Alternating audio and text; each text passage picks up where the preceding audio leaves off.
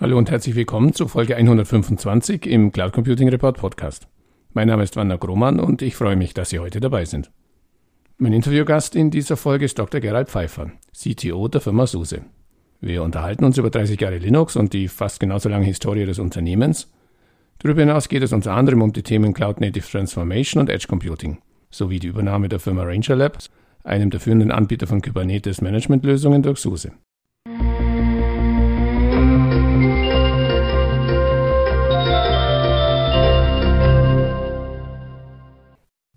Hallo, Dr. Pfeiffer, herzlich willkommen zum Interview für den Cloud Computing Report Podcast. Zum Einstieg bitte ich Sie, sich in zwei, drei Sätzen vorzustellen. Ja, grüß Sie. Ähm, wie Sie vielleicht hören, bin ich Österreicher, der 2003 für ein, maximal zwei Jahre nach Nürnberg zur SUSE gegangen ist. Und das war dann so spannend, dass wir jetzt 2021 schreiben und ich immer noch dort bin. Äh, ich habe da verschiedene Rollen durchlaufen, habe begonnen in der Entwicklung als Projektleiter, habe dann ähm, einmal auch eine SUSE Linux Enterprise Server Release ge geschupft, habe dann Produktmanagement geleitet und bin jetzt äh, äh CTO gelandet, CTO mit Fokus auf EMEA. Wie Sie dem entnehmen können, finde ich es einfach spannend, weil äh, was die SUSE bietet oder was die, unsere Industrie bietet, ist einfach einerseits Open Source, was was ist, was ich schon vor SUSE gemacht habe, andererseits ähm, eben Technik an der, an der Front, und dann noch das Ganze auch mit Kunden und mit Partnern. Also wir, wir machen als, als SUSE und das ist natürlich zum guten Teil auch Open Source als, als Konzept geschuldet, jetzt im Positiven, wahnsinnig viel mit Kunden und Partnern. Also wir, wir, wir sind nicht in unserem stillen Kämmerchen, arbeiten zwei Jahre und dann kommt das neue Produkt, sondern eben gerade die Zusammenarbeit mit, mit vielen Technologiepartnern, ob das jetzt Cloud ist oder Chip-Hersteller oder Hardware-Hersteller, Komponentenhersteller und dann das Ganze eben auch mit Kunden zusammenzubringen und mit anderen in den Open Source Communities. Also wo es ja dann auch unsere Konkurrenten äh, im Markt auf der Ingenieurseite und auf der technischen Seite, auf der Open Source Seite ja enge Zusammenarbeit herrscht. Und das mhm. finde ich einfach wahnsinnig, äh, wahnsinnig spannend. Zum aktuellen Business kommen wir gleich noch. Lassen Sie mich noch ein bisschen zurückblicken in die SUSE-Historie, denn Älteren von uns, mir auch, ist SUSE aus den 90er Jahren als einer der ersten Anbieter einer Linux-Distribution bekannt. Heute bezeichnen Sie sich selbst als Anbieter von Open Source basierter Business Software. Können Sie kurz auf die wichtigsten Meilensteine so in den letzten, ich weiß, 30 Jahren ist eine lange Zeit, aber vielleicht auf die wichtigsten Entwicklungen und Meilensteine kurz eingehen des Unternehmens? Ja, also Linux ist 30 äh, Jahre alt, äh, SUSE ist 29 Jahre alt und wir waren da relativ, äh, relativ früh dran. Ich persönlich jetzt nicht, ich bin ja nur seit 18 Jahren dabei. Ähm, und mein erster Kontakt mit SUSE war das Produkt, das wir, wie ich dann in Nürnberg war, liebevoll die Box genannt haben. Also im Lehrmittelzentrum in der Bibliothek an der Uni Wien, so Ende 1990er ähm, gab es, glaube ich, zweimal im Jahr eine neue, eine neue SUSE Linux und da ist man hingegangen, hat äh, 50, 60, 70 Euro, da gab es zwei Versionen, eine kleine und eine große, auf den Tisch gelegt und hat dann von der Palette, da ist wirklich eine Palette gestanden, eine SUSE Linux sich genommen und da waren eben, Sie lachen, also Sie kennen das wahrscheinlich. Ja, aber ja, aber ja. Da waren dann die Handbücher drinnen, da waren dann DVDs drinnen oder ursprünglich CDs, ähm, weil das mit dem Runterladen ging ja über Modem-Anschluss, den ich damals zumindest hatte, nicht so, nicht so toll. Und das hat sich, gerade als ich so zu SUSE gekommen bin, war da so ein wesentlicher Übergang, Phasenverschiebung, mhm. wo immer noch diese Box, die SUSE Linux, diese Heimanwender, kleine Distribution, jetzt klein im Sinn von den, von den Dienstleistungen, da gab es kein nicht 24 x 7 Support und so, ähm, an sich mehr Anwender hatte, mehr Fokus hatte, aber schon diese SUSE Linux Enterprise, also Enterprise Linux, das, äh, das SUSE ungefähr zwei Jahre davor mit, mit IBM zusammen, witzigerweise auf Mainframes kreiert mhm. hat.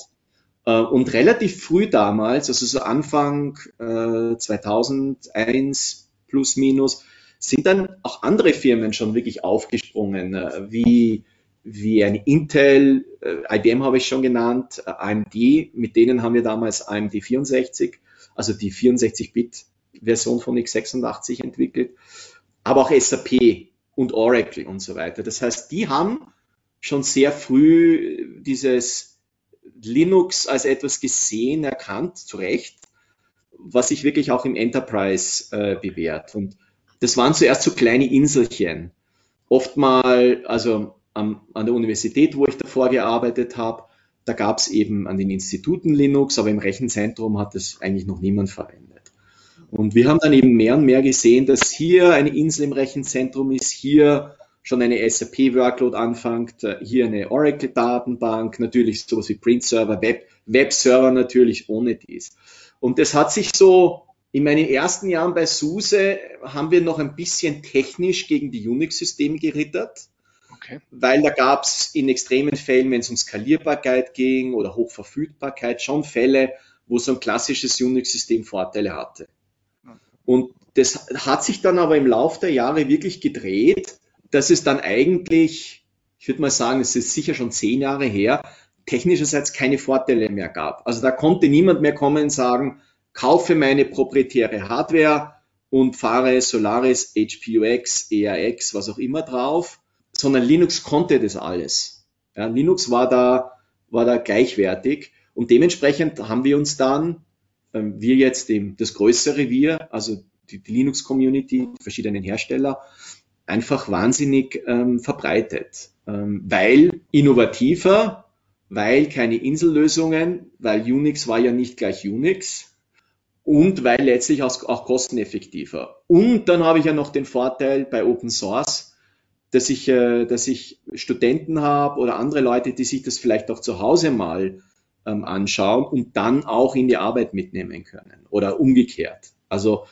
ähm, ich würde sagen, so 2008, 2010 spätestens war es nicht mehr eine Frage, ob, sondern wann, wann und wie sich das, sich das durchsetzt.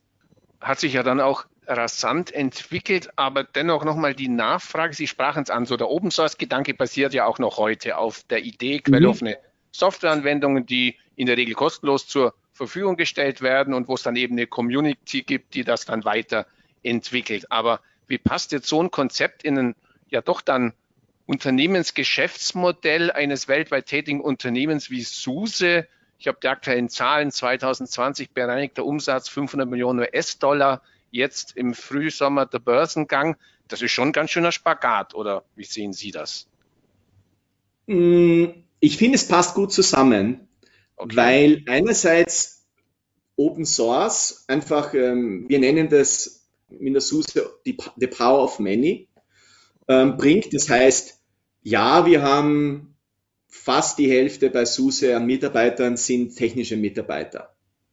Das heißt, wir haben einen, einen ordentlichen äh, Entwicklerstand. Ja, also wenn es um Kernel geht, viele andere Komponenten, äh, da sind wir jemand, da können wir was stemmen. Aber wir sind nicht 20.000 Leute bei der SUSE, wir sind nicht 30.000 Leute. Ja?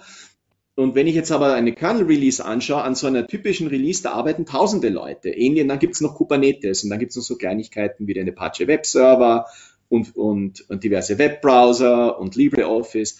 Das heißt, was uns Open Source als Entwicklungsmodell bietet, ist, dass wenn wir groß genug sind, können wir Sachen beeinflussen, können wir Sachen in bestimmte Richtungen verbessern können wir Sachen unterstützen, ob das jetzt äh, der Kernel ist oder Compiler oder äh, manche Applikationen.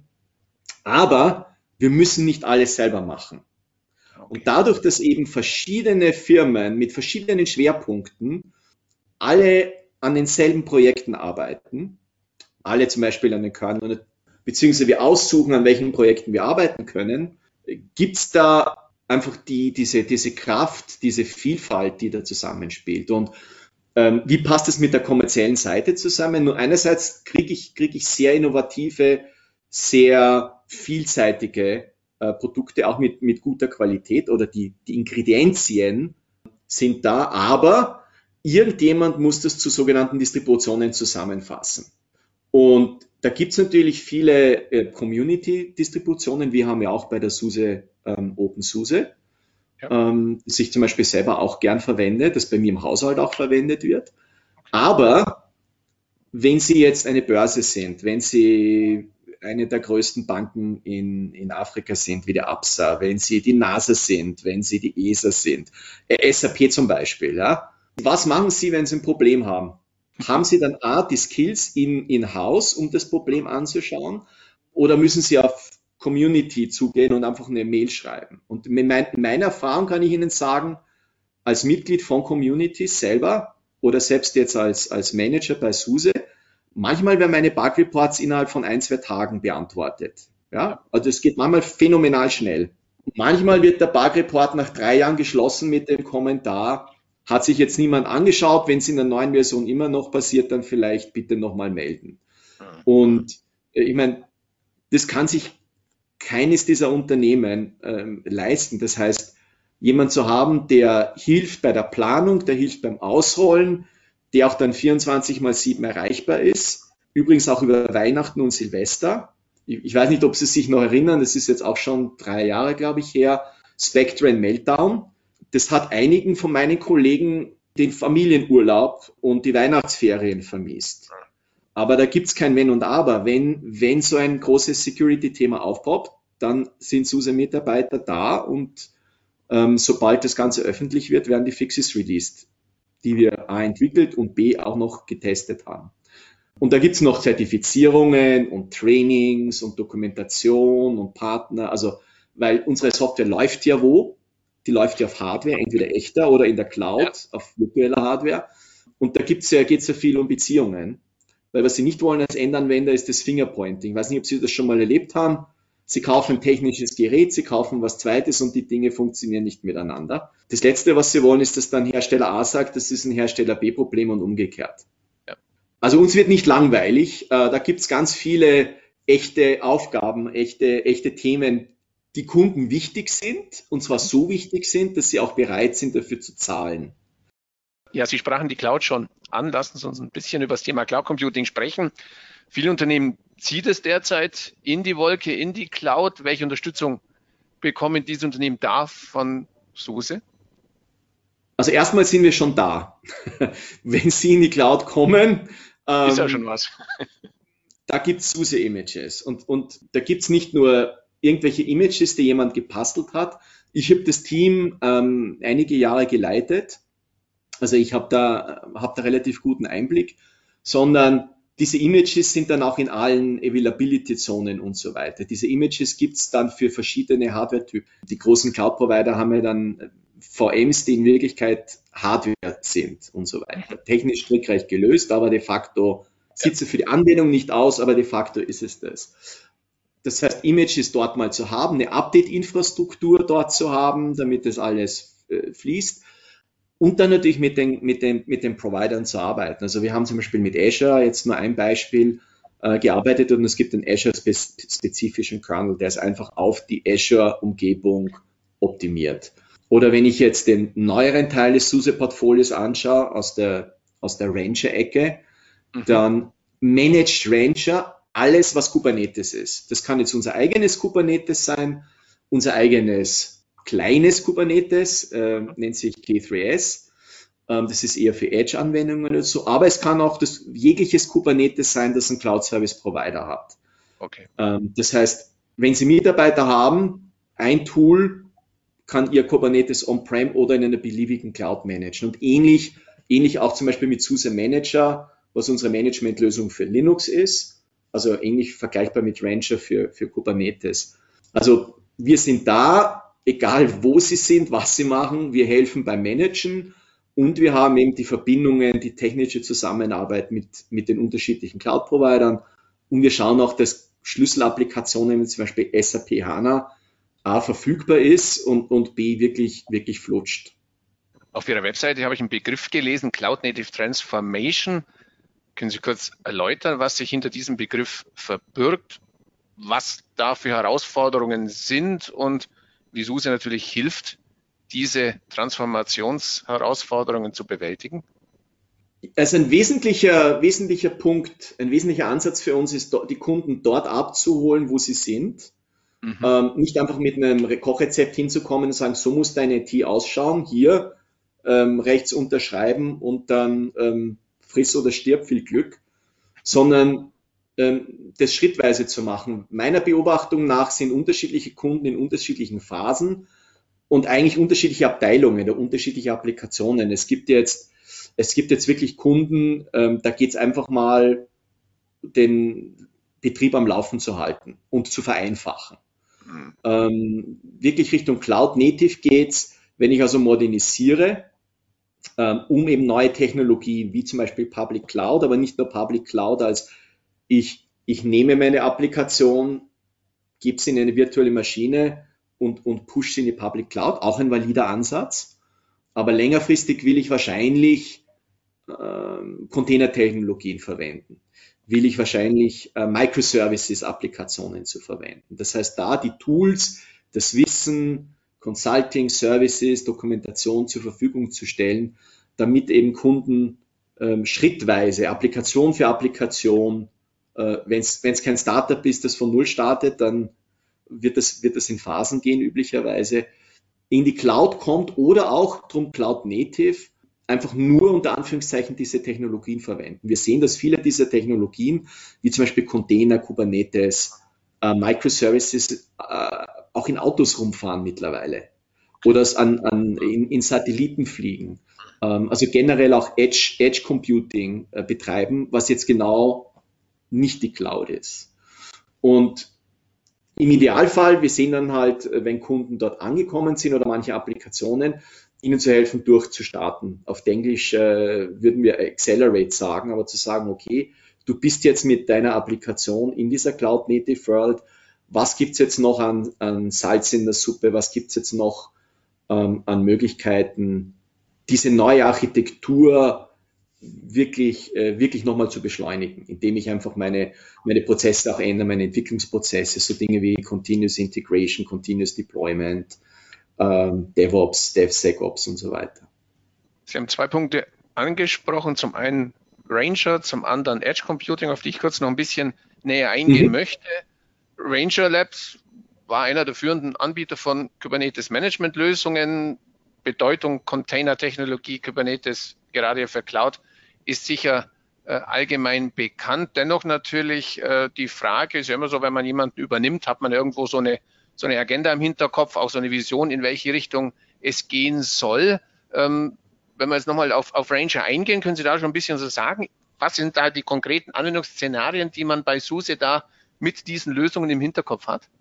Ja, also wir haben als SUSE ja Container relativ früh aufgegriffen bevor es Kubernetes gab, ähm, konnte Linux schon Container. Aber das haben, das haben nur ganz wenig ausgewählte Kunden im Telco-Bereich gemacht, weil einfach dieses, diese Management-Komponente und diese Automatismen, die, die Kubernetes dann gebracht hat, äh, noch gefehlt haben. Und, und Ranger bringt es natürlich jetzt durch, durch einfaches Management von Kubernetes nochmal noch mal auf die nächste Ebene. Und äh, wir, haben das, wir haben das schon relativ früh beobachtet und und, und angeschaut und ähm, einfach gesehen im Markt und von der Technik her, dass es nichts Besseres gibt ähm, als Ranger. Und das zeigt ja auch die, die Downloadzahlen oder die Kundenzahlen und das Wachstum, äh, das Wachstum, das wir da haben. Und ich meine, die Idee ist, ist in dem Fall, das sind zwei komplementäre Historien, die wir haben. Ich meine, SUSE ist, ist, ist ein Leader auf der Linux-Ecke. Wir haben Enterprise Linux erfunden. Wir sind das erste Enterprise Linux gewesen. Ähm, Ranger ist ein Leader in Sachen Kubernetes. Und letztlich braucht's für Kunden eigentlich beides. Das heißt, wenn ich jetzt die Führung hernehme, die beide haben und, und das ist eigentlich das, was es erfolgreich macht, die Ähnlichkeiten, die wir haben, dann bringt es dem Kunden einen Mehrwert, weil dann ist mir das 1 plus 1 nicht 2,0, sondern mehr, mehr als 2. Und wie, wie ich habe festgestellt, äh, mit, mit den neuen Kolleginnen, großes I, ähm, geredet äh, haben bei Ranger, dass viele Sachen eben dieser Open Source Gedanke, das Thema Innovation, das Thema ähm, Kundenfokus und nicht einfach nur Technik der Chromleistenwind zu machen, sondern Technik zu machen, die wirklich auf Kundenanforderungen basiert, dass das auf beiden Seiten des Hauses wirklich ähm, sehr ähnlich gelagert war. Und ähm, das war für mich jetzt erfrischend, einfach diese, äh, dieses, dieses Zusammengehen. Da gibt es natürlich eine Kennenlernphase, Kennenlernen der Technik, Kennenlernen der, ähm, Kennenlernen der Leute, mhm. der, der, neuen Kolleginnen, ähm, mit, mit, mit viel Lernen und, und Kennenlernen der Kunden. Äh, das ist natürlich auch ein Thema. Es gibt ja SUSE-Kunden, die schon Ranger-Kunden waren, aber auch SUSE-Kunden, also die, die Ranger wollten und es vielleicht noch nicht wussten oder gerade dabei waren, sich was anzuschauen. genauso gut Ranger-Kunden, ähm, denen wir jetzt helfen können. Und einer der Schwerpunkte, ähm, Public Cloud kein Thema, On-Prem kein Thema, können wir, überrascht jetzt niemanden.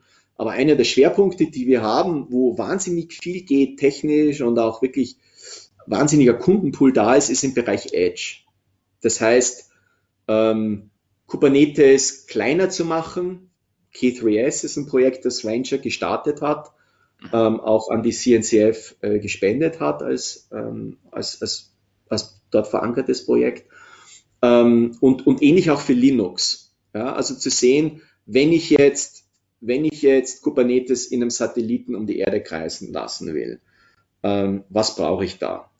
Äh, wenn, ich, wenn ich Linux in Autos stecken will, was brauche ich da? Das sind alles Themen. Hypergiant ist, ist ein Kubernetes-Anwender äh, mit Elektrobit auf der, ähm, auf der Automotive-Seite haben wir einen starken Partner.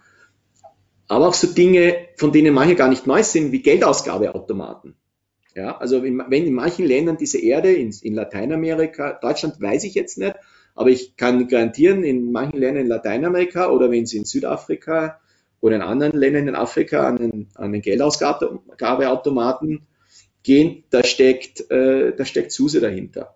Weil mhm. Absa, eine der größten Banken dort, ähm, die haben alle mittlerweile alle ihre Kernapplikationen auf Kubernetes ähm, von, von uns migriert. Mhm. Ähm, also das ist, das ist für mich total spannend, äh, einfach zu sehen, wie unterschiedliche Anwendungsfälle teilweise sehr ähnliche Anforderungen haben. Weil ein Satellit ist was anderes als ein Geldausgabeautomat. Ein mhm. Auto ist was ganz was anderes als eine industrielle Produktionsanlage. Aber da gibt es eben so gemeinsame Themen wie Hochverfügbarkeit, wie Managebarkeit, wie ja, bekomme ich Support. Äh, übrigens noch nicht erwähnt Sicherheit oder implizit bei Spectrum Meltdown Sie wollen natürlich, dass Ihre Systeme nicht nur ein oder zwei Jahre lang, sondern solange die laufen, einfach, Sie machen Updates ähm, und, und haben die dann sicher. Ähm, also alle diese Themen, so unterschiedlich die Anwendungsfälle sind, haben dann oft so gemeinsame Bausteine. Einfach der Vollständigkeit halber, Sie haben es auch schon mehrfach jetzt ja angesprochen, das Thema Edge Computing, derzeit ja auch so, so, so ein Thema, das für Furore sorgt. Ähm, ganz kurz vielleicht zwei, drei Worte. Wie sehen Sie diese Entwicklung dieses Themas und, und wie engagiert, Sie sagten schon, kleineres Kubernetes, wie engagiert sich SUSE in diesem Bereich? Wo sehen Sie da die wichtigsten Punkte? In der Medizin gibt es ähm, gibt's so einen Spruch, den Ärzte manchmal verwenden, äh, wo man sagt, Kinder sind nicht einfach kleine Erwachsenen. ähm, weiß nicht, ob Sie das schon gehört haben. Ja, doch. Ähm, aber man, man, kann nicht eins zu eins Medikamente nehmen, und die ich normalen ausgewachsenen Menschen gebe und die einem sechs Monate alten Baby geben. Das heißt, manche der Anforderungen sind anders. Ähm, eine der Anforderungen, wenn wir schon über die Größe sprechen, im Edge ist oft, äh, ist Größe ein Thema. Das heißt jetzt, äh, einen vollen Kubernetes-Cluster zu haben mit drei oder fünf Knoten und mhm. bestimmten Mengen an Speicherbedarf, bestimmte Größe, das spielt es bei manchen Edge-Devices nicht, weil, weil die Geräte nicht genug Hauptspeicher haben. Oder, wenn ich jetzt Edge rede, nicht die Bandbreite haben. Ja. Diese Satellite und Erde flutscht, der hat nur beschränkte Bandbreite und die will ich vielleicht nicht, nicht für ein halbes Gigabyte Update einmal, einmal in der Woche verwenden. Das heißt, eine der, eine der Focus Areas, wie sagt man auf Deutsch, eine der Hauptaugenmerke war, einmal ein kleineres Kubernetes zu, zu generieren. Okay. Ähm, ich habe das bei mir selber auch ausprobiert, äh, nennt sich K3S. K8S ist die ist so die technische Abkürzung für Kubernetes. K3S ist quasi die, die halbe Acht, wenn die ich halbe. sie. Und da sind einfach manche technische Entscheidungen getroffen. Da gibt es dieses und dieses und dieses. Also ich wähle da nicht zwischen drei aus und es ist alles integriert. Ich habe das bei mir am Notebook installiert und das funktioniert dann nämlich auch, wenn ich nur ein Gerät habe. Weil einer der großen Vorteile von Kubernetes ist ja ähm, die Redundanz, High Availability. Wenn, wenn, wenn ein Knoten wegfällt, dann starten Sachen automatisch neu, was ja auch absolut erwünscht ist ja. in einem Cloud-Umfeld. Ähm, bei, bei so kleinen Geräten ist dann Ausfall, die Ausfallseinheit teilweise das Gerät selbst. Wenn ich, wenn ich äh, 40, 50, 40.000 Wettersensoren habe, dann mache ich nicht den einzelnen hochverfügbar, sondern dann geht er entweder oder er geht nicht. Also das ist ein Bereich. Der zweite Bereich ist, wie manage ich das? Bandbreite ist natürlich ein Thema, das heißt kleine Updates zu haben, aber auch sichere Updates. Sicher jetzt im Sinn von, entweder das Update funktioniert oder es funktioniert nicht und mein altes System kommt wieder hoch. Weil wenn Sie im, im, im Data Center 1000 Server updaten und bei einem muss, muss ein Administrator ran, dann ist das kein großes Problem. Das machen Sie im Wartungsfenster, 999 laufen automatisch. Bei einem gibt es vielleicht ein Konfigurationsproblem, wo jemand was nicht eingepflegt hat. Gut, muss man dann schauen. Nicht schön, aber überlebbar. Wenn Sie 10.000 Geldausgabeautomaten haben, die irgendwo im Amazonas stehen, ähm, teilweise. Und von denen fallen hochgerechnet dann 10 aus bei einem Update, dann ist das ein Problem, weil ich kann Ihnen garantieren, der nächste Techniker muss wahrscheinlich extra einfliegen. Ich habe das auf einem Urlaub erlebt vor zwei Jahren. Das sind zwei Telekom-Techniker eine Woche in diesem kleinen Mini-Hotel gewesen, wo wir waren, weil die mussten einen Funkmasten fixen da haben sie dafür irgendwie einen halben Tag gebraucht und den Rest haben die dann dort de facto auf Firmenkosten Urlaub gemacht, weil einfach kein Flieger geht dort jeden Tag. Ja. Das heißt, ein Prozent Ausfallquote oder ein Promille in dem Fall habe ich genannt, ja. ist ein Thema. Das heißt, Updates so zu machen, dass es entweder durchgeht oder jemand den Stecker zieht, einsteckt, das kann man den meisten Leuten einfach erklären. Stecker ziehen, wieder einstecken. Und wenn das System nicht erfolgreich hochstartet, dann kommt wieder die alte Version. Also ich habe immer die Vorversion und, und die aktuelle. Das ist zum Beispiel ein Thema, das machen wir mit, mit MicroOS, was also ein, ein, ein optimiertes Linux ist. Ähm, und ja, ich, ich habe jetzt schon mehrmals erwähnt, einfach die schiere Anzahl von Geräten. Das wollen sie auch nicht mehr händisch managen. Ja. Da wollen sie Lösungen haben, sowohl auf, auf der Linux-Seite als auch auf der Kubernetes-Seite, die wir hatten auf der Linux-Seite schon Anwender mit Zehntausenden Instanzen. Und auf der Kubernetes-Seite sind wir mittlerweile im, im Hunderttausender-Bereich. Und da gibt es natürlich viele Themen. Das muss einfach mal skalieren von der Software her und dann vom User-Interface. Da, da, muss man sich was überlegen, was die Kollegen ähm, von Ranger zum Beispiel getan haben. Nennt sich Fleet, ist jetzt auch Teil ganz regulär von, von Ranger. Wie stelle ich das dem User dar? Denn eine Liste von Systemen, die einfach 10, 100.000 Zeilen wie in einem Spreadsheet sehen oder ja. so, das scrollen sie sich den Finger wund. äh, das heißt, es muss technisch funktionieren, es muss aber auch immer prozessmäßig und menschlich funktionieren. Das sind Themen, wo wir investieren. Und natürlich, wie bringe ich Kubernetes und Linux zusammen? Wo kann ich da, wo kann ich da optimieren? Was ist, was ist als, als stabile Plattform hilfreich und so weiter? Ja, lassen Sie uns nochmal einen kurzen Blick zurückwerfen. Ich habe in den 90er Jahren für einen deutschen Veranstalter von IT-Fachkongressen gearbeitet und einer der damaligen Bestseller war ein Fachkongress mit dem Titel Windows oder Linux. Wer macht das Rennen?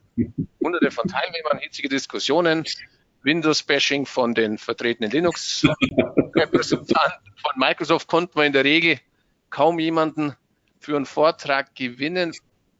Worauf ich hinaus möchte, was ist aus der Rivalität mit Microsoft genommen? Ich habe es gehört beim Nennen von Escher hat die Stimme nicht äh, gezittert. Also die Realität ist das ein Stück IT-Geschichte. Äh, immerhin haben es die Kollegen aus Redmond ja auch mittlerweile in die Wolke geschafft. Wie steht man heute bei SUSE zu den Kollegen? Es sind Kollegen. Also das, das, das, die Wortwahl finde ich schon mal sehr, sehr gut. Natürlich gibt es Konkurrenzsituationen das ist das Leben, aber, aber primär auf der technischen Seite. Microsoft hat ja auch Linux-Entwickler, ähm, hat ja auch Kubernetes-Entwickler und so weiter. Also es sind mal Kollegen auf der technischen Seite und es sind äh, auch Partner. Also wir arbeiten mit Microsoft ja schon, naja, 2008 mindestens eng zusammen an Virtualisierungslösungen und, und an anderen Themen. Weil letztlich, ich habe zu Beginn erwähnt, was, was Ranger und SUSE vereint, das ist, das ist der Kundenfokus. Letztlich geht es ja auch bei Microsoft um Kunden. Und wenn, wenn ich Kunden habe, die in eine Public Cloud gehen wollen, zum Beispiel SAP auf, auf SUSE laufen lassen wollen und das Ganze in Azure machen wollen, dann ist es einfach im besten Interesse von SUSE und Microsoft, ähm, das zu ermöglichen. Ähm, und ich meine, äh, die Frage, also ich würde, ich würde jetzt gar nicht mehr so auf Linux versus Windows abzielen, ja. auch wenn es letztlich die zwei Betriebssysteme im, im Serverbereich sind, die sich mhm. durchgesetzt haben. Linux wächst meines Wissens nach schneller nach wie vor. Mhm. Ich würde also nicht sagen Linux oder Windows, ich würde sagen Linux und Azure. Das sind wirklich die, die großen okay. Themen. Oder sogar Linux und Windows. Wir haben das bei Virtualisierung gemacht und ähm, Sie kennen es wahrscheinlich, Microsoft hat ja WSL, das ja. Windows-Subsystem für Linux, wo ich ja auf meinem Windows-System, wenn ich eins hätte, Konjunktivus Irrealis aktuell, äh, auch, auch ein Linux fahren kann. Ja. ja.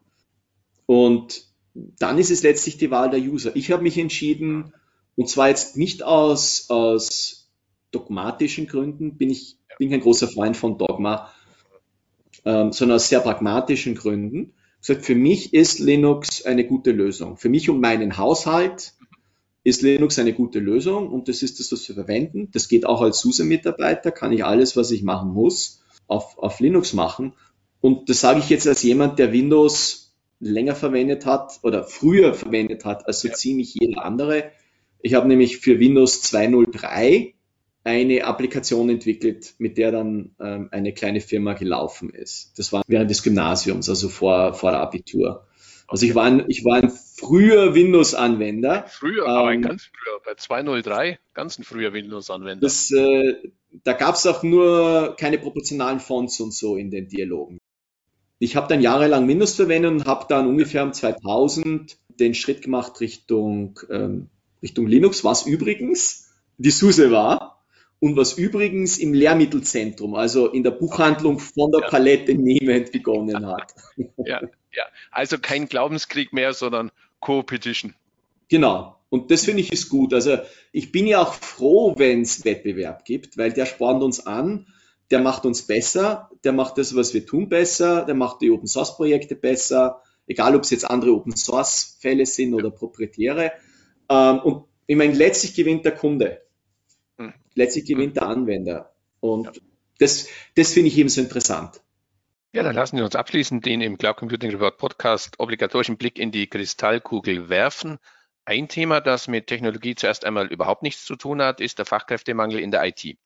Sie bieten gemeinsam mit der Online-Lernplattform Udacity ein Cloud-Native Nano-Degree-Programm an und fördern 300 Stipendien. Gerade die Corona-Pandemie mhm. hat ja gezeigt, mit welchen riesigen Herausforderungen Unternehmen, aber auch die öffentliche Verwaltung im Bereich Digitalisierung noch zu kämpfen hat, bremst uns also am Ende nicht die Technik, sondern der Mensch, das heißt die fehlenden Fachkräfte in der IT aus, wenn es darum geht, die zukünftigen Herausforderungen zu meistern. Wie fällt da Ihre Prognose aus?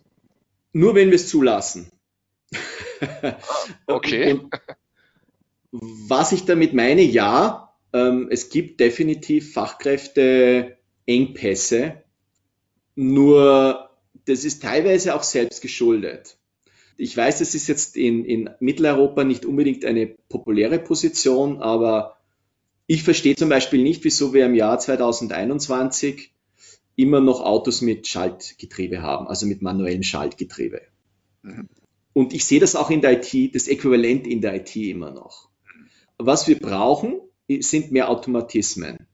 Und jetzt nicht Automatismen im Sinn von Terminator 1 bis 3 oder, oder anderen Dystopien, sondern einfach, wo wiederkehrende Aufgaben und zunehmend komplexere Aufgaben einfach von Systemen gelöst werden. teilweise mit, mit, äh, mit Menschenhilfe, aber eigentlich mit Menschenkontrolle. Weil wenn ich von A nach B fahren will, dann ist mein Ziel eigentlich, ich möchte in Wien in dieses Gefährt, was auch immer es ist, üblicherweise ist es ein Zug, steigen und dann in Nürnberg von meiner Wohnung aussteigen.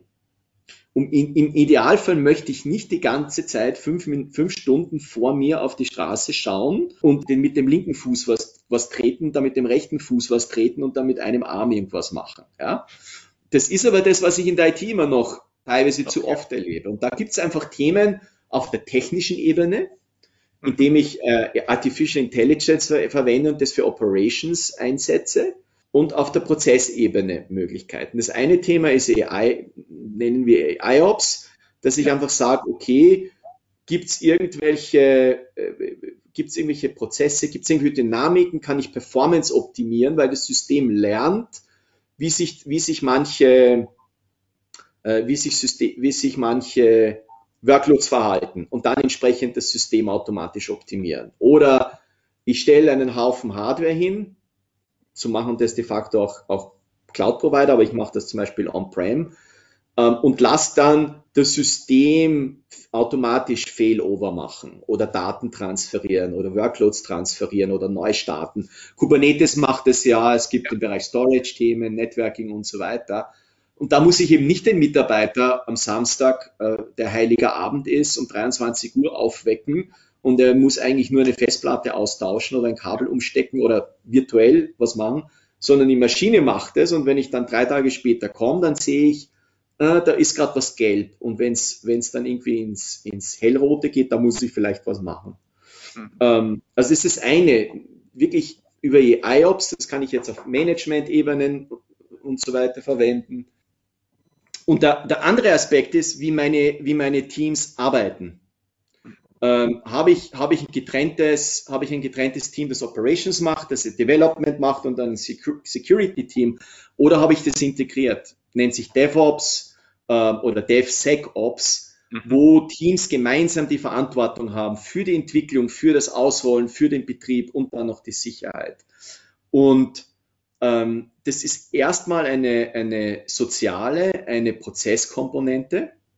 Ähm, die schon mehr und mehr Firmen einfach umsetzen und gerade Cloud-Native-Technologien mit Microservices, wo ich ja dann, wo ich nicht einmal im Jahr eine Release habe, sondern vielleicht einmal am Tag, einmal in der Stunde oder vielleicht öfters, weil ein Entwickler eine Kleinigkeit ändert und dann ins Testing pusht und von Testing in Produktion.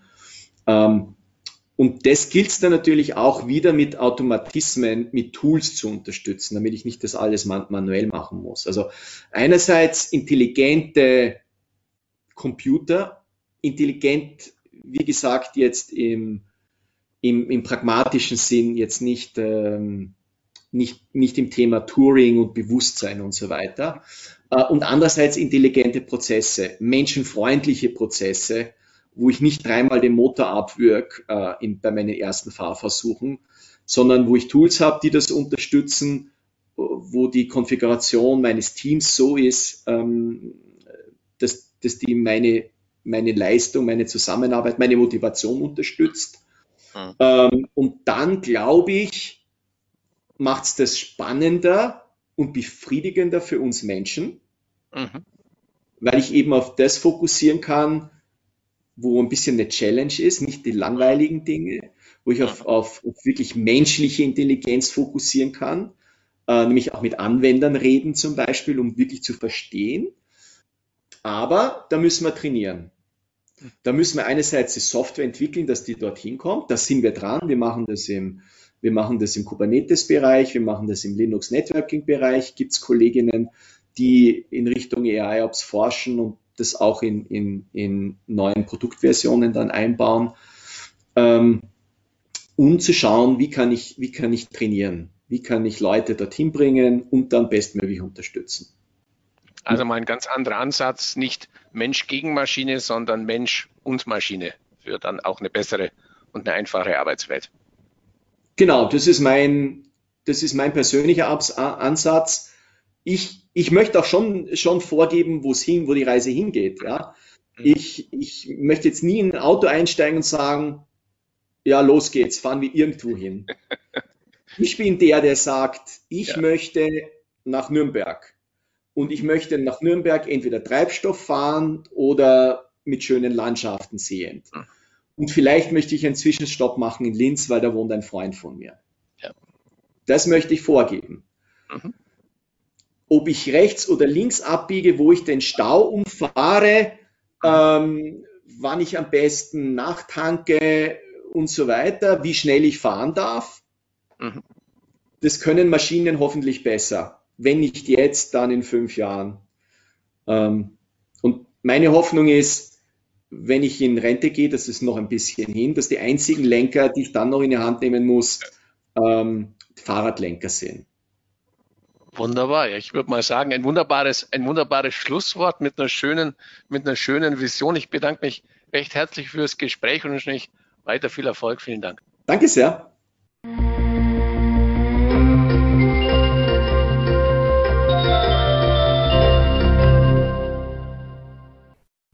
An dieser Stelle herzlichen Dank für Ihre Aufmerksamkeit. Die Shownotes zu dieser Folge finden Sie im Cloud Computing Report Podcast unter www.cloud-computing-report.de-podcast-folge-125. Falls Sie regelmäßig über aktuelle Entwicklungen zum deutschsprachigen Cloud Computing Markt informiert werden möchten, abonnieren Sie uns am besten auf Spotify, Apple Podcast oder Google Podcast oder in der Podcast-App Ihres Vertrauens. Und wenn Ihnen gefällt, was Sie da hören, freuen wir uns natürlich immer über ein entsprechendes Like.